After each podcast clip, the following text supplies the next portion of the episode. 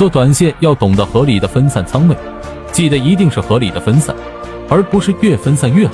对于小资金，业内用的最多的是三分法，即持仓三只股票，比例是一比一比一。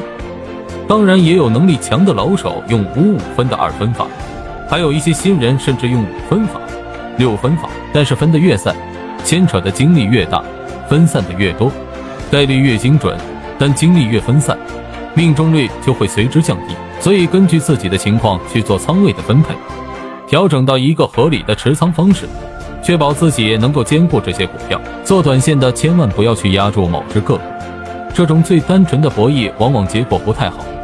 而且容易扰乱心神，打乱原则。